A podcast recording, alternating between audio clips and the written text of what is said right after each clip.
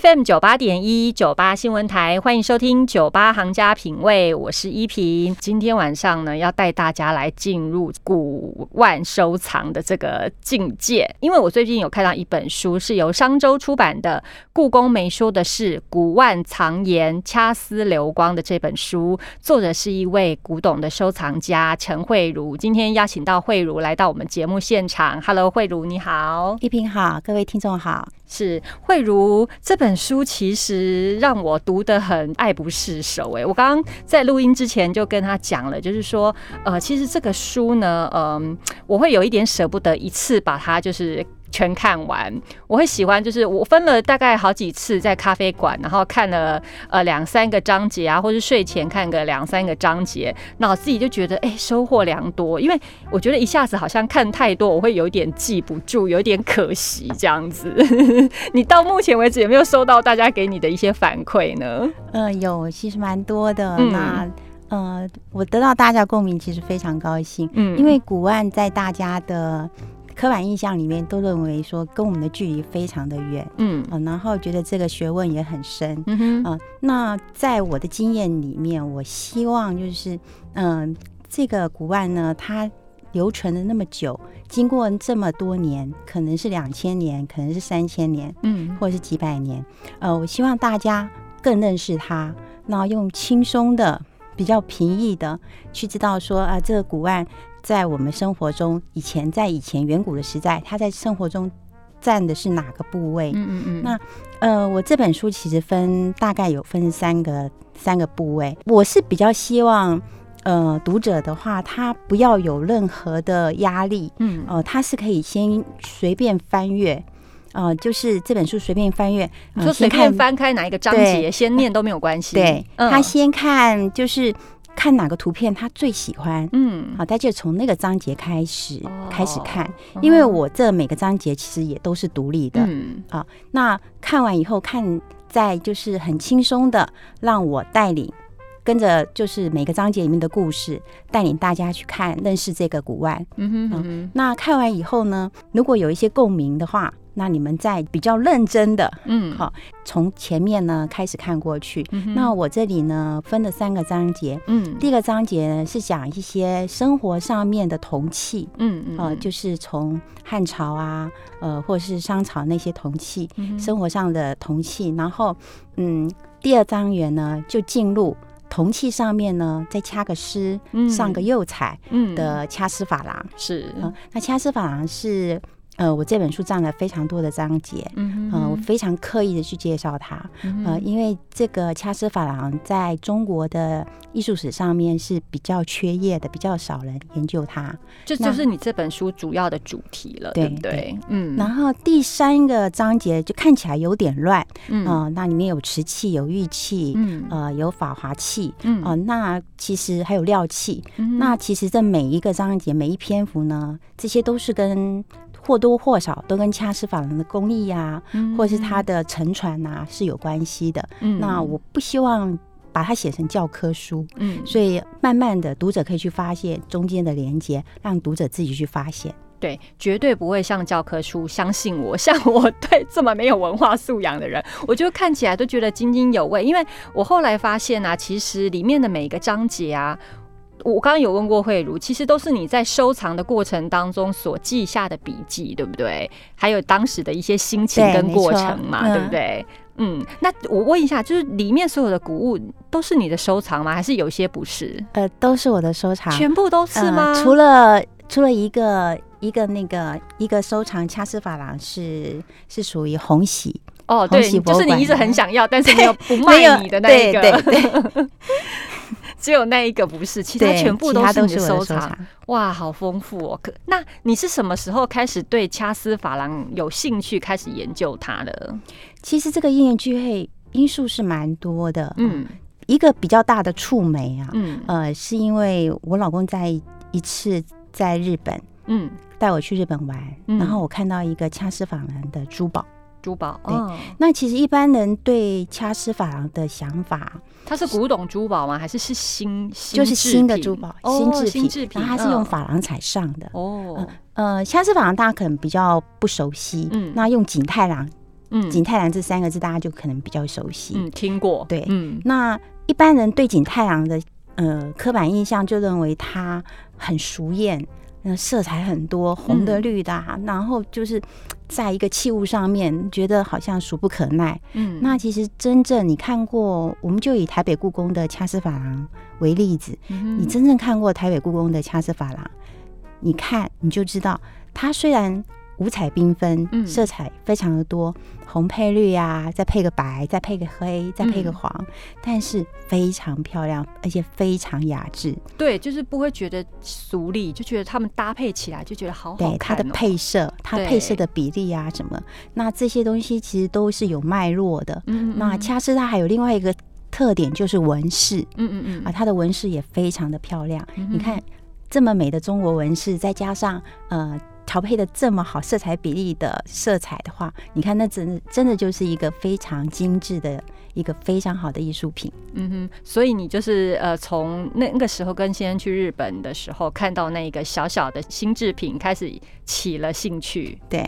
哦，然后当然之前还有一些铺陈嘛，就是呃我在纽约念书的时候，呃也收藏了一些那个错金银，嗯，那错金银也跟掐丝珐琅有很绵密的关系。对，就是你刚刚说第三第三个章节里面写到的一些错金银，那个也很好看呢。对，而且那个你看，那个是嗯西元前四五百年，嗯嗯嗯，那时候我们从春秋战国，嗯，中国人就有那样的工艺。工艺的高峰，好到了东汉以后，嗯，就已经下降了。像在宋朝的时候，也有就是做一些类似错金银的的产品啊，就是一些工艺品，但是就没有没有当时，嗯，就是那么西汉那时候那么那么那么精彩。是因为大家后来又去研究别的，分了心了吗？还是说那个技艺失传？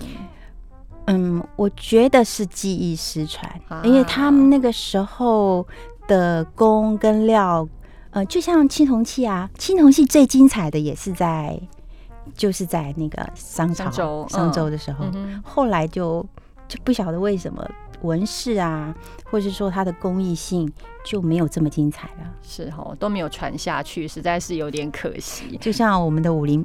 武林秘籍一样，一代不如一代。好，呃，你书中其实有提到说，掐丝珐琅是中国工艺史的缺页，这是为什么？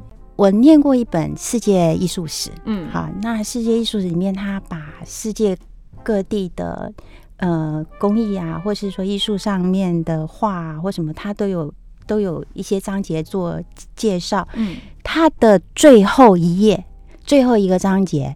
就是中国的掐丝珐琅，嗯，那我当时看了，我其实吓了一跳。嗯，中国掐丝珐琅这么俗气的，我没感觉就是一个工艺品，嗯，怎么可能是变成就是世界艺术史里面的最后一个？他这么隆重的去介绍它，嗯，他当时登了两张，就是明朝的掐丝珐琅，所以我印象很深。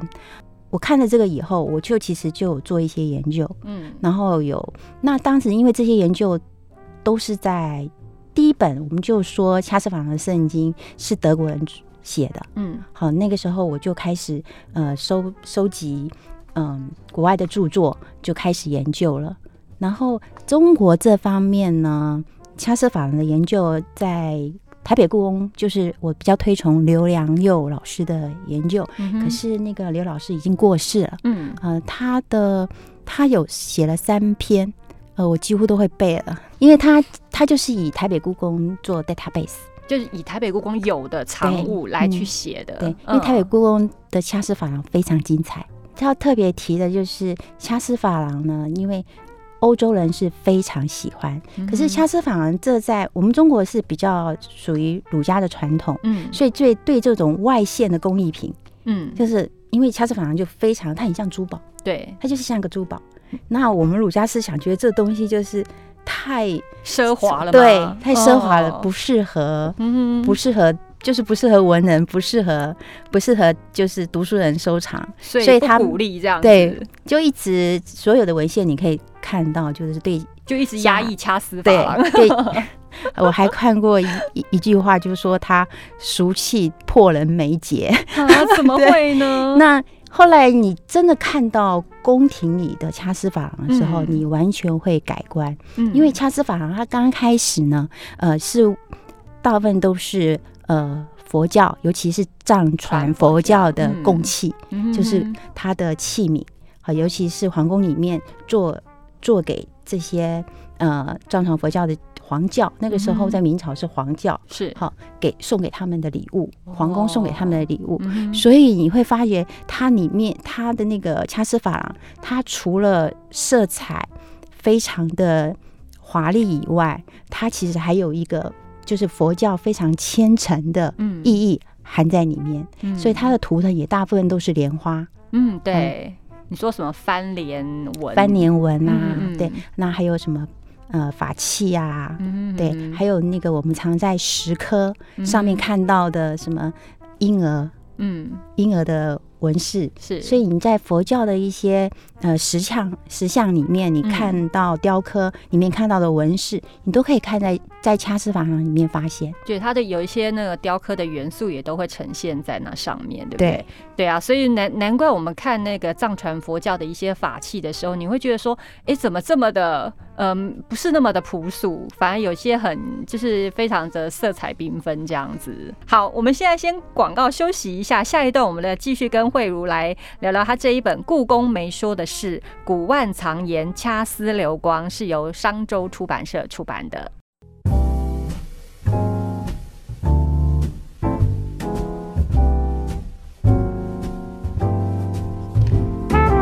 FM 九八点一九八新闻台，欢迎收听九八行家品味，我是依萍。有没有觉得今天晚上特别有品味呢？今天呢，我们在节目当中邀请到古董收藏家陈慧茹来我们的节目现场，帮我们来聊一聊掐丝珐琅。他最近出了一本书，叫做《故宫没说的事：古万藏言，掐丝流光》，是由商周出版社出版的。Hello，慧茹。一平你好，是刚刚前面慧茹帮我们讲了很多，他关于他收藏掐丝珐琅以及什么叫掐丝珐琅的一些过程哦。那接下来这一段呢，我想要跟他请教，就是我其实，在书中一直反复的看他提到乾隆皇帝。然后呢，他也提到说，收藏掐丝珐琅应该是以乾隆为分野。乾隆时期呢，是掐丝珐琅的美好年代。他就一直不断提到乾隆就对了，所以我想要请他来聊聊乾隆跟掐丝珐琅之间的关系。好，嗯，说到乾隆皇帝，大家对他的想法就是好大喜功。嗯，那甚至有些文物学者会认为他的东西。比较偏俗气的那一方面，那其实并不是这样的。我一直想要帮乾隆翻案啊，嗯嗯，掐丝珐琅在乾隆里面呢，我觉得是到达一个非常大的高峰。嗯乾隆皇帝是一个非常有科学家精神的一个皇帝，嗯，他会做很多很多的尝试。呃，我现在举一个例子，就是嗯，我有一个瓷器，嗯，好，非常的薄，那可是你。刚看到它的时候，你就觉得是铜器，嗯哼，像铜器，嗯，其实它就是用瓷器仿铜器，就是它本身是瓷器，但是外面是有上漆还是怎么样，就很像铜器，就是釉料把它弄得像像铜，而且它还还撒金，所以你刚看到它，你就觉得，哎，这是铜器啊，金属的，可是对，可是就是瓷器，嗯，那。所以可以，你知道说乾隆这个皇帝呢，他是充满了很，我们可以说他是一个好奇宝宝，嗯，他对任何事情都想尝试，嗯，你看他可以用瓷器来仿铜，嗯。让你错觉这个就是一个铜器，嗯，那而且我觉得乾隆皇帝呢，他有很多单色釉也非常的优雅，嗯，那因为他的东西实在太多了，种类非常多，所以我们往往往会有偏见，认为说啊，他他的那个珐琅彩啊，或他某些铜器，嗯，哦，怎么搞的，嗯，就是太繁复了，做工太讲究做工了，你会觉得说，嗯，可能。没有像雍正啊，或者是说我们说的呃宋朝的徽宋徽宗啊这么优雅，这么对对生活上面处的比较淡然的那种方式，嗯，其实是错的，就是因为他太喜欢尝试任何事物，他的任何事物他都会去把它做到极致。嗯，好，所以他还是有非常优雅的作品。嗯，那我们谈到掐丝珐琅呢，他是一个集大成的一个皇帝，就是他特别喜欢掐，他特别喜欢掐丝珐琅，嗯，而且他是他做掐丝珐琅是有一点要把它变成一个新传的工艺品哦的一个意涵，因为你可以看到他做的掐丝珐琅的落款，它上面就写的。子子孙孙永保用哦，是子子孙孙永保用。这个我们常常看到商周的青铜器上面会有这个铭文，铭文的最后一句永远都是子子孙孙永保用。是因为那时候那个青铜器被当做一个祭祀的礼器的原因嘛？对不对？而且它当时的工艺，第一个铜是非常的稀少的，是而且那时候的工艺几乎是可以说独步全球的。嗯哼哼，中国那时候的工艺，所以我们。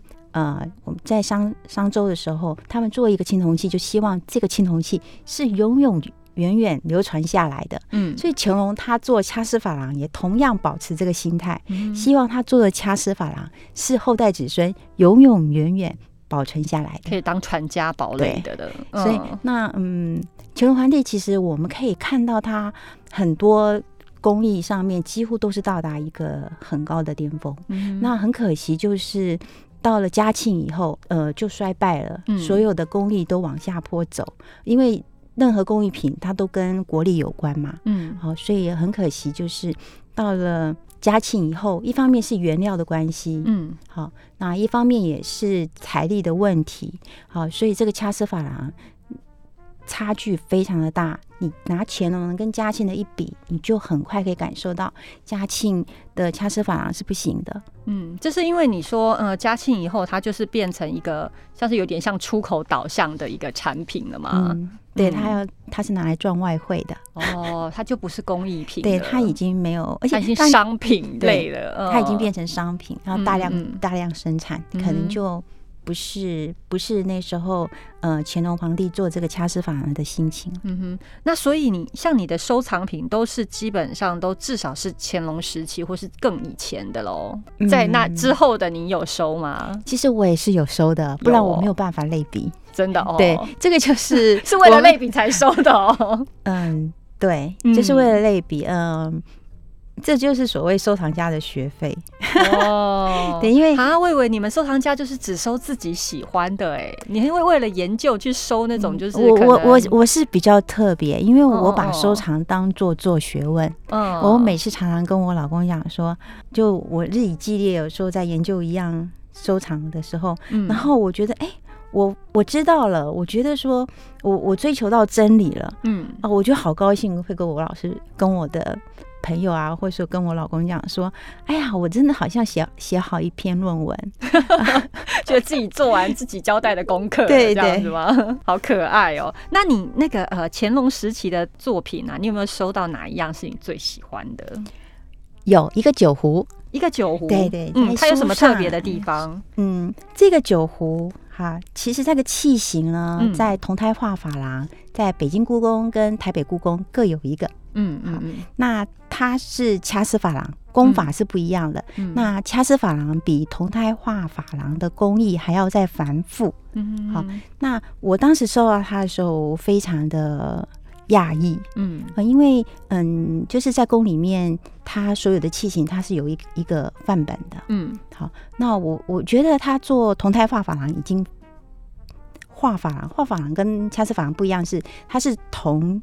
的铜器，嗯，可是外面用铜用画上去的，嗯，而掐丝珐琅是一层一层，呃，用掐丝就掐了丝，然后再用釉料一层，最少要擦到八九层，哇，把它砍上去，对，所以我我当时说啊，竟然还可以在那个就是掐丝珐琅找到这种找到这个这个器型，然后这个。一模一样的东西，所以我就觉得非常的非常的讶异。嗯哼哼，而且它的那个那个形状也很特别，对不对？对，它是开光，就是两面开光。呃，它的你看它的它的手把，这个器型非常的优雅。嗯，而且最主要是它还有就是它的落款也非常漂亮。嗯，它的落款呃跟也跟同胎画珐琅某些落款是一样的，所以我从这点我可以知道说，呃，掐丝珐琅跟铜胎发珐琅，其实他们有些工艺，或是他们有些纹饰、纹样，呃，是互通的。嗯嗯嗯。所以你也在这上面找到一些你新的发现就对了。OK，刚刚那个呃慧茹讲的就是他书中里面提到的一个皇家虎，对不对？你说你你。本来不是很喜欢牵牛花的那个图案，可是因为 因为这个这个物件，你反而觉得你找到另外一种欣赏的角度了。因为牵牛花，我们我们小时候常常看到，而且我觉得它它会半手半脚的。我们如果在草原上奔跑的时候，常常就会被它绊住，所以当时对它印象并不是很好。对啊，我们当然在。北方的地方，牵牛花对他们来讲就蛮珍贵的。嗯嗯，好，它不像南方，可能你你到处都看得到。嗯嗯，对，所以那么嗯，北方的宫廷给牵牛花取了一个非常好的、好听的名字，叫朝颜。原来招眼就是牵牛花，对，就是牵牛花，你不要怀疑，就是我们觉得嗯没有什么的杂草的牵牛花。好，今天呢，我们请到的是古董收藏家慧茹陈慧茹来到我们的节目现场。下个礼拜呢，我继续还是要请慧茹来帮我们聊聊她这本书里面的其他好玩还有好听的故事。今天非常谢谢慧茹，谢谢你，谢谢，谢谢，拜拜。